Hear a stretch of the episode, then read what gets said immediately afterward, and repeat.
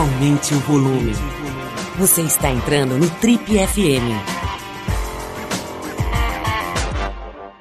Vem aí, agora em versão 100% digital, um dos eventos femininos mais respeitados e inspiradores do Brasil. Agora, centenas de milhares de pessoas que acompanham as redes sociais da TPM vão poder participar da Casa TPM numa plataforma de conteúdo exclusiva. Sem barreiras físicas, a TPM te convida a navegar pelos ambientes de uma casa digital e interativa. Em cada espaço, uma programação exclusiva com conversas, entrevistas, workshops, aula, shows e muitas outras surpresas. Oi, aqui é o Paulo Lima e a gente começa agora mais um Trip FM, o talk show da revista Trip. A nossa convidada de hoje aqui no Trip FM é uma das mais brilhantes atrizes da geração atual do Brasil. Ela nasceu numa família de artistas e já aos 12 anos participava de peças de teatro amador na cidade de Belo Horizonte. Ela chegou a começar uma faculdade de publicidade, mas deixou a graduação para se dedicar à carreira nas artes cênicas. A gente está falando da Débora Falabella, que estreou na televisão em 98, atuando no seriado Malhação. Desde lá, essa atriz já fez dezenas de novelas, filmes e minisséries de sucesso. E mesmo com uma produção recorrente nas telas, ela nunca tirou os pés dos tablados e mantém o Grupo 3 de teatro, que é uma companhia que já soma 15 anos de atuação. Bom, no meio dessa pausa mundial, desse freio de arrumação planetário, a Débora está encarando uma quarentena bastante produtiva. De casa, ela está criando, produzindo, atuando e gravando três webséries: Cara a Palavra, Se Eu Estivesse Aí e Depois a Louca Sou Eu. Esse último como a personagem do filme de mesmo nome que ela deve estrear esse ano. E nesse momento acabou de rolar na TV Globo a série Aruanas, que ela também protagoniza. Débora, na, na, última vez que a gente conversou, lá em 2016, né, tinha, tinha rolado aquele, aquele sucesso estrondoso, né? Avenida Brasil foi, sei lá, acho que uma das novelas de maior força da história, né? Até hoje. E agora, Sim. curioso, né? Que agora é, rolou aí um revival, né? Aquela, aquela história do Vale a Pena Ver de Novo. E nesse momento aí de pandemia, imagino que tenha muito mais gente, sei lá, ligado na, na, na, tela, né? É evidente isso, né? Todo mundo tendo que ver o mundo através de uma tela de alguma maneira, inclusive a gente aqui batendo papo. É, me conta um pouquinho dessa história, assim. Eu sei que tem ator, a gente já entrevistou milhões de atores e atrizes, é ator que não gosta, por exemplo, de se ver, né? É, não é. gosta de assistir a novela ou de ver o filme no cinema, então tem alguns que têm horror, né? Porque é aquela imagem gigantesca, começa a ver os defeitos. Como é Sim. que como é que está sendo, o que foi para você aí, é, se rever como a Nina lá, com a Carminha, aquela maluquice toda?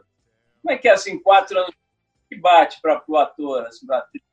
Cara, eu acho muito mais legal ver depois de um tempo. No caso da Avenida Brasil, né, na época que você filma, que a gente grava novela, a gente fica tão envolvido que primeiro que a gente assiste de uma outra maneira, talvez de uma maneira mais crítica para ver como que os personagens estão, né, assim, se, se relacionando, para ver a nossa atuação, se você está no tom ou não da novela.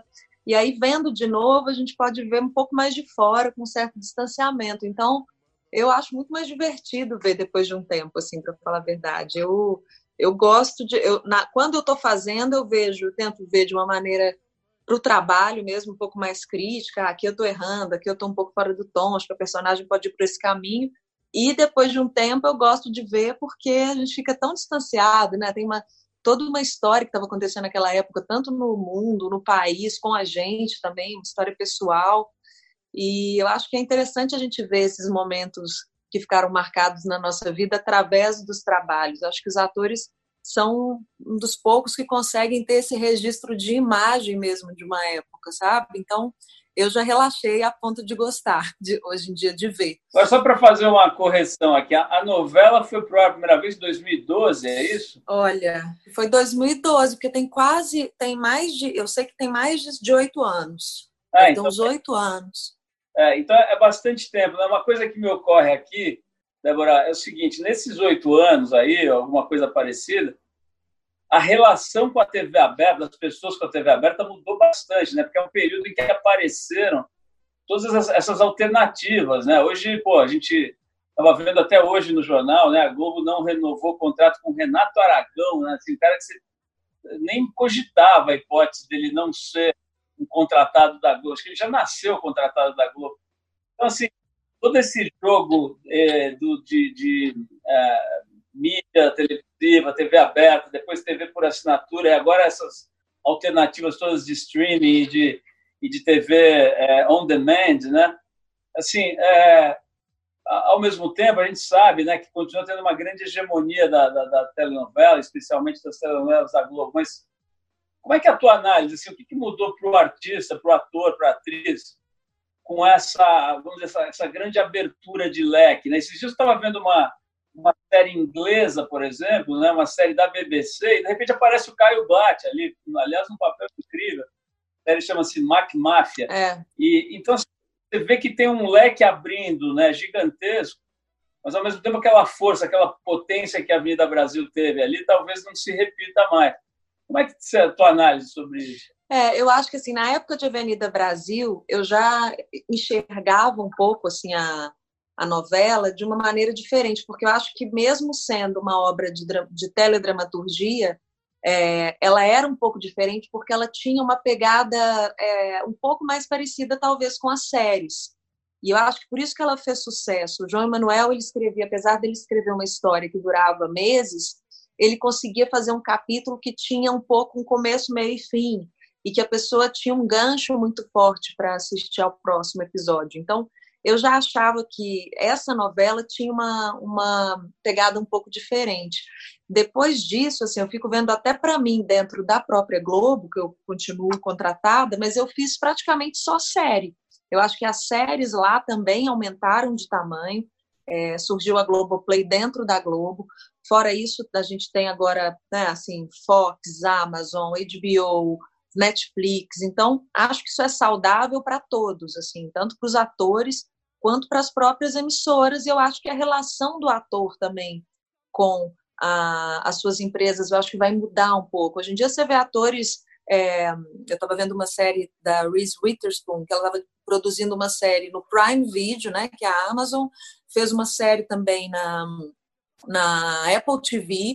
Então, acho que hoje em dia você consegue circular de uma forma um pouco mais tranquila, assim, sem ter que ter essa, é, essa, sem ter uma hegemonia, sem ter, acho que isso a própria é, Globo também enxerga e tem feito isso também com as suas séries. Tem muita gente que faz série em outro lugar, volta para a Globo, tem contratos um pouco, um pouco menores.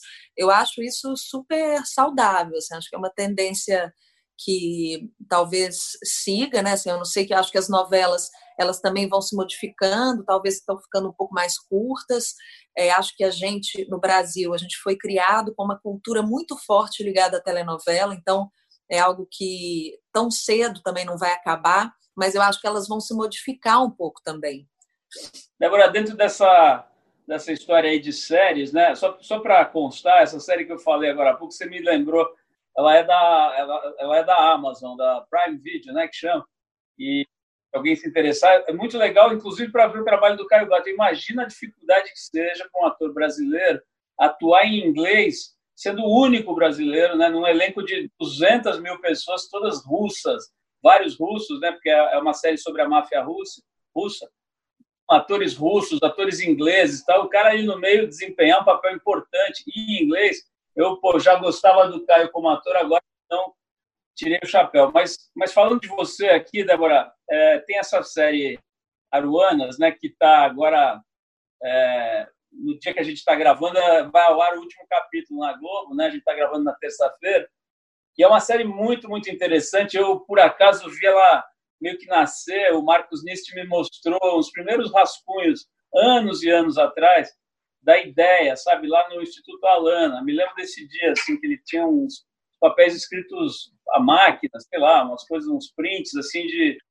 de um primeiro pré-roteiro e tal. Um, bom, é, todo mundo sabe, né, uma série que, que olha para essa questão do meio ambiente de uma forma muito moderna, né, porque tem lá as questões de, enfim, um roteiro imbricado de romances, de violência, pô, massacres, questão indígena colocada ali, né, aquela cena do massacre dos índios.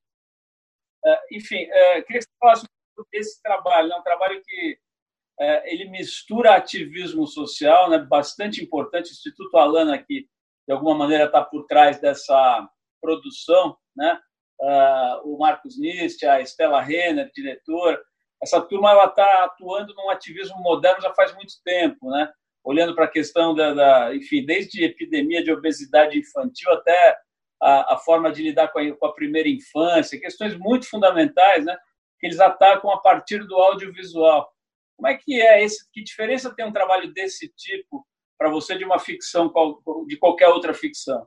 Olha, eu, assim, como eu tenho uma vida muito é, ativa no teatro, eu, quando eu faço um trabalho na TV que me desperte algo e que, de alguma forma, também seja algo que eu queira dizer é, num âmbito social, para mim é muito importante, porque acho que no teatro a gente faz isso, né? Assim, eu tenho uma companhia, a gente escolhe os textos, a gente quer dizer algo, nós somos artistas para isso também, né? Para nos expressarmos e para a gente ocupar algum lugar no mundo e fazer as pessoas enxergarem o mundo através é, da arte. E eu acho que Aruanas é tão é, impactante, importante por conta disso, porque acho que além de, de tratar de um assunto extremamente importante que não pode mais ser deixado de lado, ela tem um roteiro muito bom, ela tem uma dramaturgia muito boa e que leva essa história para milhares de pessoas. Agora, então, na TV aberta, é você poder estar tá dentro da casa de milhares de pessoas que não estavam é, é, habituadas a falar sobre ativismo ambiental é muito precioso e falar disso através de personagens muito bem construídas que também se conectam com o público com o público. Então, quando a TV, o audiovisual consegue juntar essas duas coisas, eu acho muito potente. Assim, é o lugar onde eu gosto de, de trabalhar.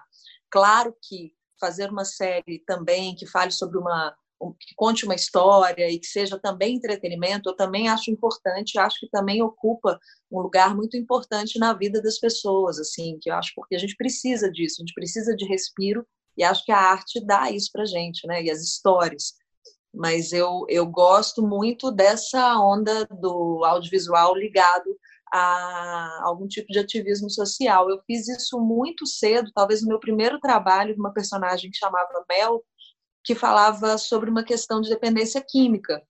E isso eu senti isso muito cedo. Claro que são outros, são assuntos completamente diferentes, mas é, a TV junto de uma questão social para mim é muito potente. Ô, Débora, é, falando sobre esse trabalho ainda, Aruanas, né, eu não sabia, confesso que eu não sabia, mas vi aqui na, na pesquisa que a gente fez para preparar a entrevista, que o Gustavo Vaz, é, que faz o seu, o seu companheiro, o seu par lá na série, né, ele é seu par na vida real. Eu não sabia disso. E, bom, eu sei que, que essa série já foi gravada há algum tempo, acho que foi antes da, bem antes da pandemia, óbvio, né? Porque vocês estavam lá. Sim, foi. Não, a, a série tem muito tempo. Na época, é, eu e o Gustavo, a gente se conhecia daqui de São Paulo, nós nem éramos, a gente foi namorar bem depois da série até acontecer. Mas, coincidentemente, a gente atuou junto ali na série. Minha pergunta, então, foi por Brad, porque eu ia te perguntar sobre essa história, né? De trabalhar com a pessoa que você... Não, mas agora eu tô, agora eu trabalhando com ele, né? Assim, eu não trabalhei na época. a pergunta ainda vale. Como está sendo essa, esse lance assim de trabalhar junto, ficar pô, dentro de casa direto, imagino, né? Enfim, fazer tudo junto aí não está dando uma pirada, não? Olha, eu vou te falar assim, a gente tem um começou com um projeto, que é um projeto chamado Se Eu Estivesse Aí, que foi algo que a gente começou a pensar no início da pandemia, assim, é, de uma forma um pouco despretensiosa, uma ideia de a gente fazer um trabalho juntos. É, eu estava com uma temporada marcada, já estava gravando a segunda temporada de Aruanas. O Gustavo tinha voltado do Canadá com uma peça que ele estava apresentando, porque ele teve que voltar antes também por conta da pandemia. Então a gente se viu um pouco é, também com uma vontade de, além de nos ocuparmos criativamente, a gente fazer algum tipo de gerar algum tipo de conteúdo ou fazer algo durante esse período. E aí é, ele trabalha muito com, é, na companhia dele, com áudio binaural, que é o áudio 3D, que é uma, um áudio que dá a sensação de presença física. Então a gente juntou é, essa questão do áudio com imagens e a gente criou uma série, a gente dentro de casa, só os dois, é, um trampo enorme também, porque a gente não teve que exercer determinadas funções que a gente não exerce, assim, a gente fica né, fazendo às vezes de toda uma equipe, que como é importante a gente ter uma equipe com a gente durante uma gravação. Mas foi a maneira que a gente teve de, de fazer esse trabalho e ele está em exibição no G-Show, no site do G-Show e também é, nas nossas redes. E é interessante, esse é um trabalho muito diferente do que eu já tinha feito. A gente está fazendo junto, eu acho que isso não atrapalha, porque de uma certa forma é, ele, a gente está ocupado também criativamente, a gente está desenvolvendo um trabalho. Eu acho que a gente está num lugar mais saudável do que se a gente não estivesse fazendo nada, porque é, tá difícil, né? Assim, a gente ficar muito ligado. No início, eu lembro que, é, claro que tem dias muito piores do que outros, mas eu acho que o trabalho nos movimenta também, em todos os aspectos. É, e acho que é imprescindível assim continuar ativamente em algo, sabe? Olha, do meu lado aqui profissional, um dos maiores desafios é desviar dos clichês, né, sobre aprendizados da pandemia e tal. Como eu faço pelo menos uma entrevista como essa por semana, a chance de eu cair nessas valas comuns, né, sobre né, de, de ficar filosofando, filosofias de, de beira de, de, de para-choque de caminhão aqui é grande. Então, vou tentar escapar, principalmente me valendo de um pensador muito interessante que eu entrevistei na semana passada, Débora, que é o Ailton Krenak. Né? Cara, Sim, maravilhoso. Genial, uma visão muito original, assim, né? Uma, pensamentos dele você não vê por aí. E ele colocou uma coisa que eu achei maravilhosa. Ele falou assim: olha, cara, essa, essa parada, para mim, dentro da concepção de mundo, vamos dizer, dos povos nativos e tal, a, a, a planeta Terra né, é considerada a mãe, né? E aí os, os seres vivos são os irmãos e tal. E ele falou assim, sabe quando você vê, às vezes tem uma, estava fazendo uma visita, uma mãe com duas, três crianças, e as crianças começam a enlouquecer e chutar tudo, e quebrar as coisas, e gritar e tal, e a mãe fica quieta tal. Até que uma hora, momento X, ela explode, dá um puta grito. Para tudo, e vamos parar já tal. E aí as crianças, de uma certa forma, até gostam, né? Porque elas percebem limites, elas voltam para uma coisa um pouco mais razoável ali, e, a, e elas aceitam essa parada porque elas veem que é necessário e tal, e a coisa volta a uma situação mais razoável. Na, na visão dele, essa parada do mundo é um grito da Mãe Terra mandando parar, né? E ele fala até, ele falou uma coisa que eu achei mais genial ainda. Ele falou assim, olha, cara, e ela deu um tapinha bem de leve, cara. Se ela resolver bater na gente, aí você pode se preparar, cara. A gente vai desaparecer como desapareceram os dinossauros e ninguém vai sentir falta. Os outros seres vivos vão continuar aí, né? Então, a, enfim, é uma visão bastante é, dura, ao mesmo tempo poética e tudo, né? É, queria que você desse a tua visão sobre essa parada, né? Assim, como é que ela está batendo para você aí, para Débora? Você é, está fazendo, estou vendo aqui, você tá, fez 40 anos agora, é isso? Fiz 41. 41, né? Então, é um momento bem complexo da vida de uma pessoa, nessa virada aí dos 40 e tal, e aí vem esse, esse freio de arrumação planetário aí. Conta um pouquinho da tua visão sobre essa mãe terra dando um grito aí, dando uns tapas na gente. Cara, eu, eu acho que assim a gente lida com incertezas durante a nossa vida inteira, assim, mas eu acho que é, talvez uma incerteza geral e mundial eu nunca tivesse presenciado, assim, que acho que é, é o que acontece quando a gente está em guerra também. É, mas eu, o que me, me bate mais forte é, e eu concordo totalmente com o que o Krenak fala, assim, de ser realmente uma resposta da natureza, que eu vejo, de alguma forma, é, eu tento ter uma visão um pouco otimista de que eu, de esperar que a gente aprenda algo com o que a gente está vivendo agora. É, mas, ao mesmo tempo, me assusta muito é, o país que a gente está vivendo e como a gente está lidando com isso nesse país. Assim. Então, é, por mais que eu, eu tenha essa visão otimista de achar que isso é uma resposta realmente da natureza que a gente alguma coisa vai sair disso, a gente vai é, conseguir depois desse de, de, que tudo isso passar, a gente aprenda algo com isso, que a gente consiga seguir em frente com mais cuidado com os nossos e com a natureza, com o que, né, com, com, nossas, com as nossas vidas e com a vida no planeta, mas ao mesmo tempo eu tenho uma insegurança enorme que me faz ficar ali do outro lado, o lado do desespero e da, dessas, desses momentos difíceis que acho que a gente que a gente tem vivido, assim, que a gente tem dias ótimos e dias é, ruins, dias bons ou dias ruins, mas a gente está lidando, do país está lidando com isso, assim, dessa forma. Eu não, eu, eu, a gente vê coisas acontecendo, a gente acha que as coisas vão se resolver e fica meio que na mesma, e as pessoas agora estão voltando, o número de mortes continua aumentando. É, é meio desesperador, assim, tem uma hora que, que fica, fica complicado mesmo você ser otimista, assim, por mais que, que a gente queira, né? Assim, é, é, um momento complicado do nosso país, principalmente. Assim, então, é, apesar de toda a vontade de ver isso com uma certa esperança de que a gente saia melhor dessa, é, eu não sei o que, vai acontecer com a gente. Assim, acho que essa insegurança é global, mundial, mas aqui no Brasil ela está é, puxada, assim mesmo, está pesada. É, mais uma, puxando mais uma, uma fala aqui do Ailton Krenak, ele fala assim que ele fica meio horrorizado quando vê as pessoas falando que não vem a hora de voltar ao normal, de voltar ao que era antes. Ele falou assim, pô, será que o pessoal não percebeu que o que era antes é que nos trouxe para esse lugar aqui? Então é importante que não volte a ser o que era antes, né? E aí, bom... Exatamente. É, como é que é? Você tem...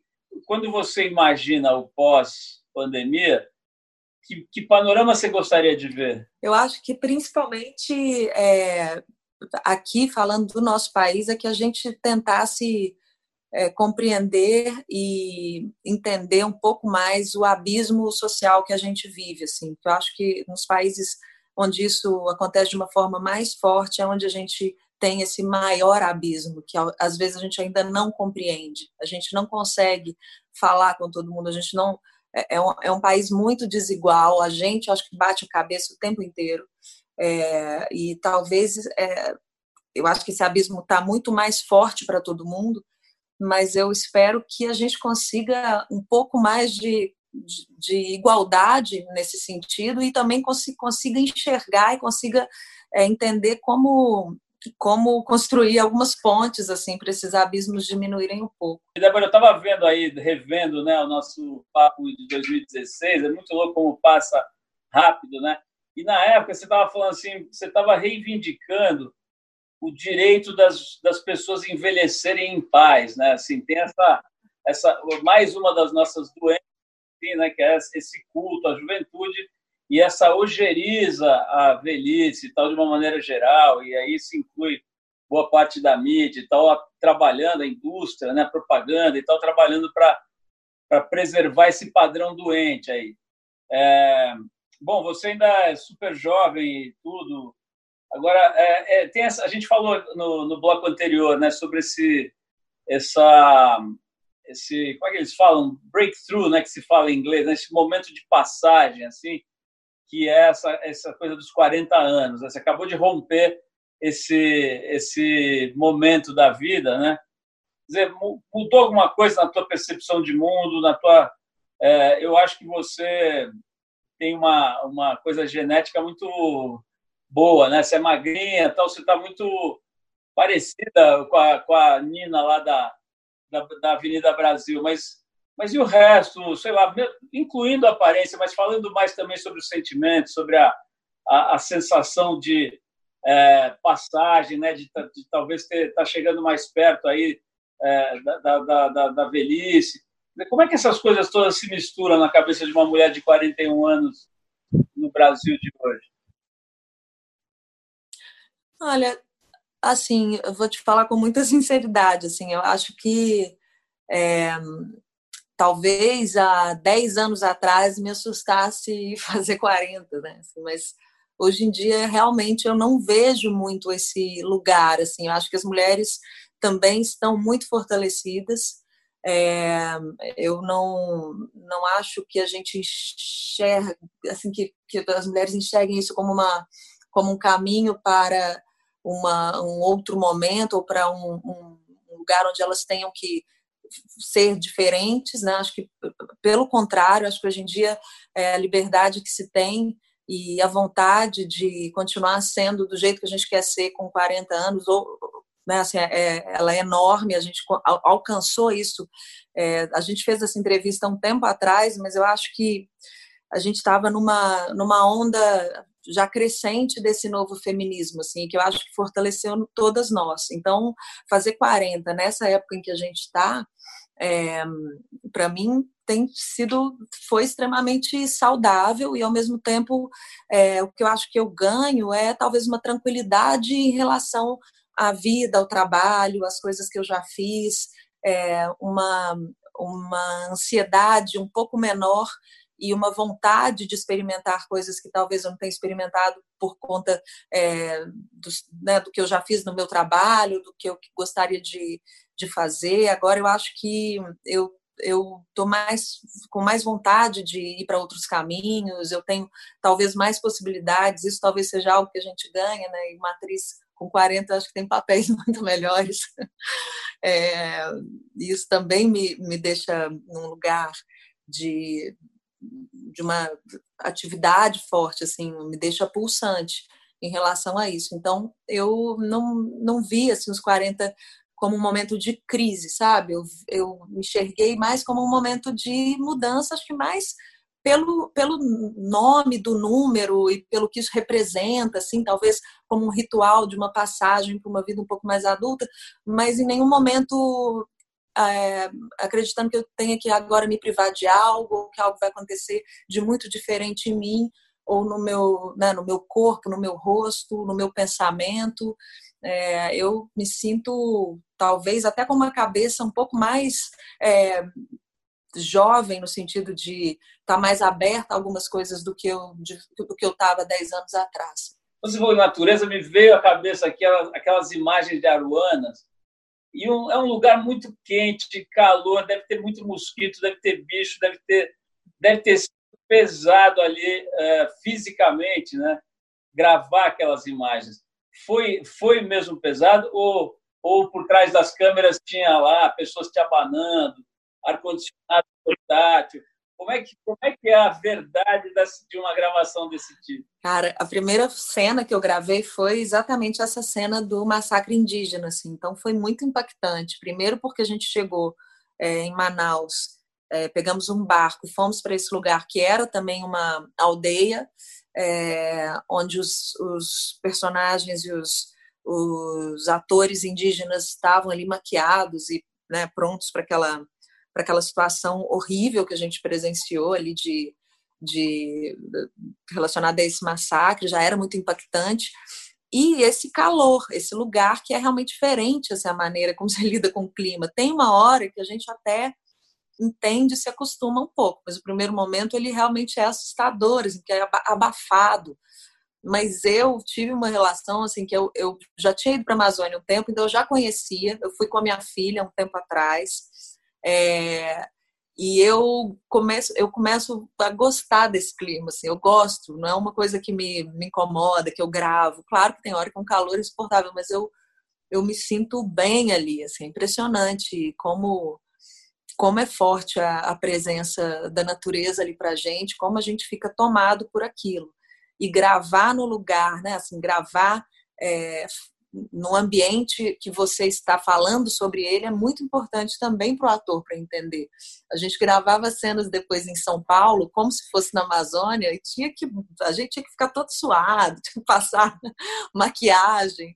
Às vezes a gente estava em São Paulo gravando num frio, assim, já de, sei lá, 14 graus, como se estivesse na Amazônia. Então, são as coisas que é, o audiovisual proporcionam também, essas mágicas da gente poder é, a gente gravou muito tempo na Amazônia, mas a gente fez muitas cenas também em São Paulo, como se estivesse lá. Depois, juntando tudo, a gente tem só essa, essa impressão. Mas eu amo, eu gosto do clima de lá. Eu voltei agora, eu fiquei num barco dez dias viajando pelo Rio. Fui com amigos, com família, e foi sensacional.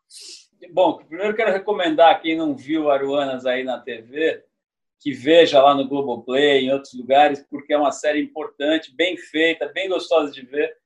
E, e quero até dar uma, mandar um abraço para o Marcos Nist e para a Estela Renner, né, que são duas das figuras principais aí desse projeto.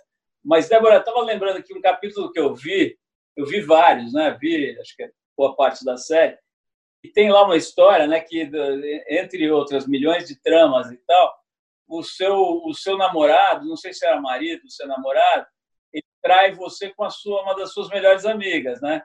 Rola essa traição ali e tal. E eu me lembro da cena em que você descobre isso e daí vai falar com a personagem da Thais Araújo, né, que é a sua amiga que te trai ali. E é uma cena que, pô, não é não deve ser fácil de fazer, tá? Como é que é? Assim, você tem que lembrar de um namorado que te traiu quando você tinha 18 anos. Como é que faz para ou, ou não, não, é assim que funciona? Como é que você, de onde você traz aquele olhar que você fez um olhar assim de quem estava arrasado, quem tinha tomado uma espadada nas costas ali, olhou para a Thaís, acho que chorar de verdade ali, né, por causa da sua cara. Da onde você tira aquela cara ali? Ah, Paulo, acho que isso vai de ator para ator. É, eu eu hoje em dia assim acho que tem uma um, um, mérito. É claro que tem muitos momentos da, da vida de um ator que você precisa buscar talvez algo nas suas memórias para viver determinada cena assim. É, mas eu eu acho que eu, hoje em dia eu consigo separar mais as coisas e embarcar mais na história e principalmente quando a gente tem um roteiro muito bom e quando a gente tem uma personagem que é muito bem construída, você tá junto dela, você anda com ela ali de mão dada e na hora que ela sofre, você sofre também, assim. É, nesse caso, eu acho que a gente já tinha gravado bastante, é, já estava mais para o final da série quando a gente gravou essa cena, então isso se tornou mais fácil ainda também, porque já estávamos todos mais entrosados, eu já tinha feito muitas cenas com aquela né, daquela personagem, já já vivi ali aquela personagem de uma forma mais próxima a mim. É, então eu já acreditei no drama dela e fora a troca que você tem com o outro ator que está em cena, né? Quando você tem um ator que também joga com você e que também te ajuda a embarcar naquela história e viver aquele momento é imprescindível, assim, nessa cena acho que aconteceu por conta da Thaís, aliás, o elenco todo dessa série é muito bom, e muito bom de contracenar, muito bom de jogo, é um, a gente estava gravando a segunda temporada agora, quando a gente teve que parar por conta dessa pandemia, mas assim, é uma turma muito boa, assim, e um, uma equipe maravilhosa, começando por Estela e Marcos, que são dois enormes, né, gigantes, assim, desse lugar, e, fizeram dessa série algo muito importante, assim. Bom, ainda bem que nesse caso, então, você não precisou fazer nenhum laboratório, né? Imagina um laboratório de traição, ou então... Poxa, imagina, se você tivesse que fazer laboratório para todos esses momentos, né? Dramáticos. Como dizem no Nordeste, né? Tem que resgatar o momento de um chapéu enfeitado. Já viu essa expressão? Poxa! Chapéu enfeitado. Débora, é, a gente estava falando um pouquinho antes de começar a gravar aqui sobre essas encrencas que você arruma para si mesma, né? Você inventou série, inventou de fazer teatro em casa, inventou um monte de coisa aqui. Eu falei agora no começo, né? Você fez web séries, né? Estou aqui com os nomes, cara a palavra. Se eu estivesse aí, e depois a louca sou eu. É. é que aliás personagem de um filme que você ainda vai lançar, é isso? Isso, então, são, acabei fazendo três projetos durante esse período. Né? com você mesma, Débora? Por que você não ficou em casa? Porque eu gosto, senão eu ia enlouquecer.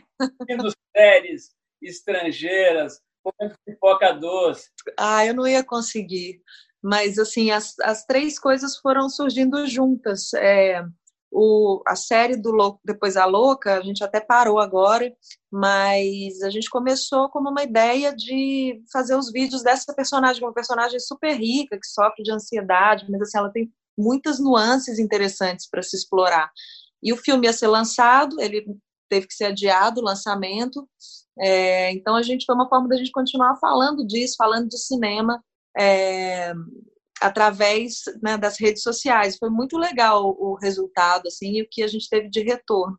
O Cara Palavra, um projeto com três atrizes queridas e amigas, que é Andrea Horta, Bianca Comparato e Mariana Ximenes, que também surgiu de uma ideia que a gente gostaria de trabalhar juntas anteriormente. A gente pegou textos para interpretá-los durante esse período e tem vídeos muito legais é, que a gente tem produzido e feito, cada uma nas suas casas. E o Se Eu Estivesse Aí é essa série que eu faço com o Gustavo aqui dentro de casa. Então, arrumei essas encrencas, mas são encrencas que eu acho que sem elas eu estaria muito pior, assim, não estaria bem para passar por tudo isso. Eu acho que a gente né, precisa continuar querendo dizer o que a gente tem que dizer, querendo estar ativo é, no nosso trabalho, principalmente os artistas. Assim, acho que é um momento está todo mundo sem previsão, como que a gente vai voltar, quando, quando que os teatros vão vão reabrir, é algo que eu acho que vai ser a última coisa, cinema e teatro, né? Um lugar onde se aglomera gente, onde também acho que a gente vive num país onde a gente não está também tão é, com uma, uma luz e uma importância tão grande para a cultura, infelizmente. Então acho que também não vai ter uma um pensamento para essa volta tão cedo.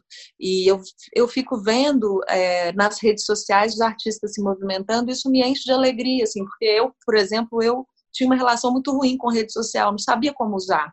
E eu, eu, uma das grandes coisas que eu tinha vontade de aprender a fazer é usar a rede social de uma forma é, ligada à dramaturgia, com algo que eu pudesse fazer encenado. E com esse.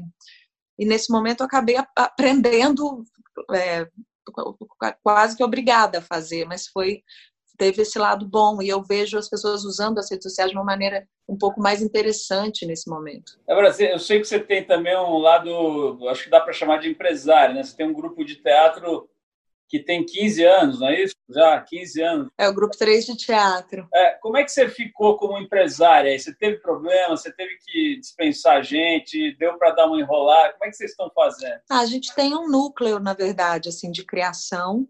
É, então a gente já trabalha, já são poucas pessoas, mas a gente tem uma estrutura que a gente precisa manter, né? Assim, de, de trabalho, até porque é, tem pessoas que trabalham com a gente que fazem os projetos, e essas pessoas ainda estão ali junto da gente. A gente tem, é, a gente, nós estamos parados, mas a gente, por exemplo, esse trabalho que eu vou fazer para o SESC é um trabalho do Grupo 3, a gente tem tentado, assim, sobreviver em meio a esse caos, e espero que depois que isso passar, apesar de achar que vai demorar a voltar, a gente vai ter que entender outras formas da gente chegar no público, assim, principalmente o teatro.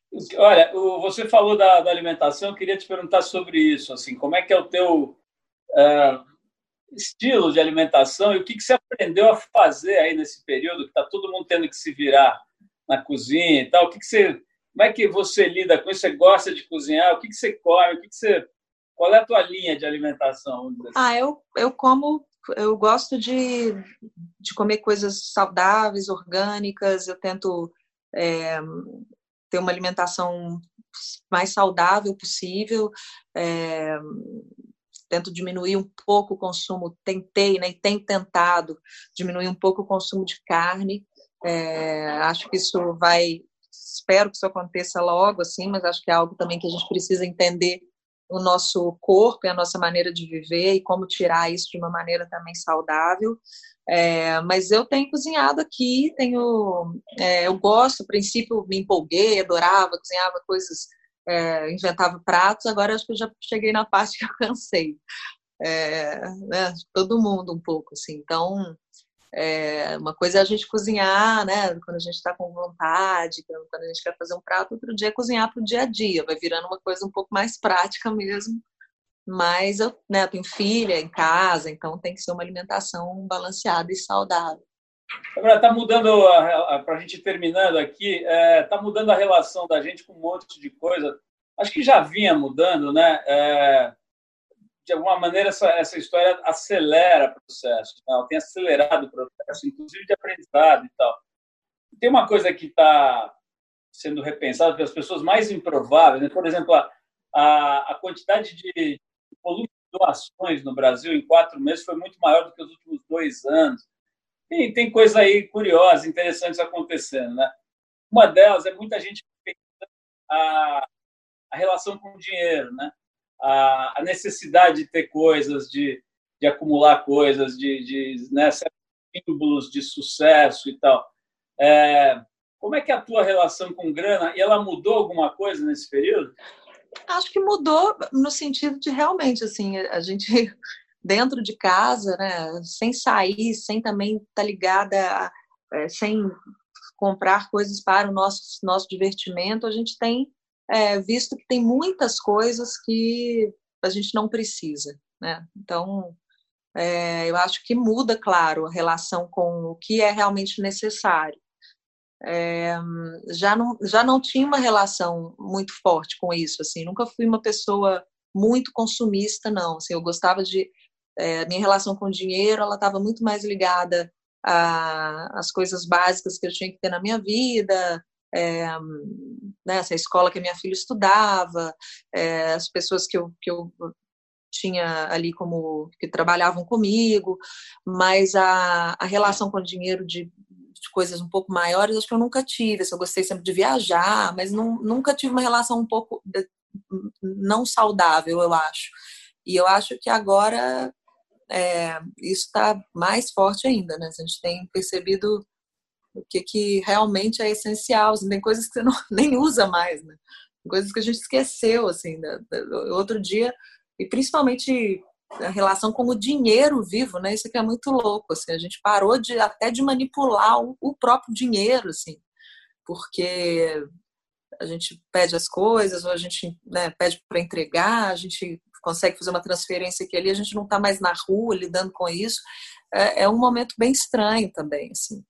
É, acho que eu já tinha uma relação saudável, sempre tive, também economizei como eu, eu sempre pude, sempre tive ligada é, a alguns movimentos que eu achava importante estar junto. Assim, acho que agora isso potencializou. Acho que muitas pessoas estão muito mais ligadas a esses movimentos e esse dinheiro está indo para esses lugares, o que é também muito importante. Mas a relação mudou mesmo, não tem muito jeito. Espero que também seja algo que as pessoas pensem de uma forma mais saudável essa relação, porque uma dessas, uma das, das questões que acho que quando, quando a gente fala lá do, né, do, da mãe terra se se revoltando essa relação que a gente tem com o consumo, com o capitalismo, que eu acho que também não estava nem um pouco saudável. Débora, para a gente fechar aqui, é, vou te liberar. Você tem peça para fazer, você tem um monte de coisa para fazer, vou te liberar, mas como você é uma menina que se dedica, dedicou desde os 12 anos né, às artes cênicas, eu vou, te, eu vou terminar tentando fazer uma homenagem para um gênio das artes cênicas, que foi o Abu Janra. Né? Ele, ele fez durante muitos anos aquele programa Provocações na, na TV Cultura, né? E ele terminava com uma pergunta, assim, ele botava aquele carão dele em close, aquela cara que ocupava a câmera inteira e fazia uma pergunta, né? Então vou tentar reproduzir aqui, eu vou te livrar dessa tragédia de botar minha cara em close. Vou fazer uma pergunta. Então vamos lá, vou tentar fazer que nem ele, tá? Débora Falabella, o que é a vida pós-pandemia? Olha, Paulo, eu acho que é uma vida de um pouco mais de reflexão e de pensamento em relação ao outro. Espero que assim seja. Débora, adorei te rever tantos anos depois. Também. Na verdade, quando, quando você fala com ator e atriz, né, tem aquela loucura, né? Parece que eu te vi ontem aqui na televisão, né? Então não parece que eu fiquei sem te ver aí, mas o que é legal, uma sensação de ter algum nível de de, de intimidade, amizade e tal. Então, fico feliz aí de te rever super bem, tão linda como sempre, mais ainda, né? Porque com o tempo você vai adquirindo coisas e vai carregando, principalmente o ator e a atriz, né? Parece que isso vai imprimindo assim na aura e tem feito trabalhos cada vez mais lindos aí, inspiradores, né? Pode ser dentro de casa, pode ser na Amazônia, onde for. Então, parabéns por, por essa trajetória tão bacana aí, por essa esse tônus, nessa né? vontade de estar sempre fazendo coisas dignas e originais, inteligentes. Parabéns por tudo isso. E eu vou te, eu vou te dedicar aqui a nossa última música. É de uma época que você ainda não tinha nem nascido, mas foi uma das bandas mais importantes do rock and roll dos anos 70. Tá? A gente vai tocar uma música do T-Rex, chama-se Life is a Gas. Ela está num álbum chamado Electric Warrior, dessa banda que é inglesa, né? o T-Rex. Ela foi lançada em 71, quando a Débora ainda não estava. Que ano você nasceu, Débora? 79. É, você ainda não estava nem no projeto ainda. Não. Esses caras já estavam lá enlouquecidamente fazendo rock and roll, movendo toda aquela contracultura, né, do final dos anos 60, começo dos anos 70, eles eram uma coisa seminal ali. E mais uma vez, Débora, super obrigado. Adorei estar com você de novo aqui, ainda que virtualmente, né? Eu que agradeço. Foi um prazer estar de novo também com você. Você ouviu mais uma edição do Trip FM, uma produção da Trip no ar há mais de 35 anos. Direção e apresentação Paulo Lima. Produção Adriana Verani e Juliana Farinha. Roteiro Natália Cariati e edição Ludmila Daer. Quer ouvir outras entrevistas em edições anteriores do programa? É só ir no tripfm.com.br ou procurar pelo Trip FM na plataforma digital em que você costuma ouvir os seus podcasts. Estamos em todas elas: Spotify, Deezer e outras. Semana que vem a gente volta com mais uma conversa boa aqui no Trip FM. Abração e até a próxima!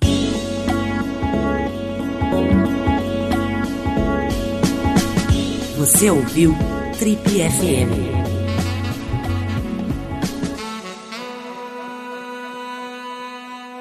Vem aí a experiência 100% digital de um dos eventos femininos mais respeitados e inspiradores do Brasil. Agora, centenas de milhares de pessoas que acompanham as redes sociais da TPM vão poder participar da Casa TPM numa plataforma de conteúdo exclusiva. Sem barreiras físicas, a TPM te convida a navegar pelos ambientes de uma casa digital e 100% interativa. Em cada espaço, uma programação exclusiva. Conversas, entrevistas, workshops, aulas, shows e muitas outras surpresas.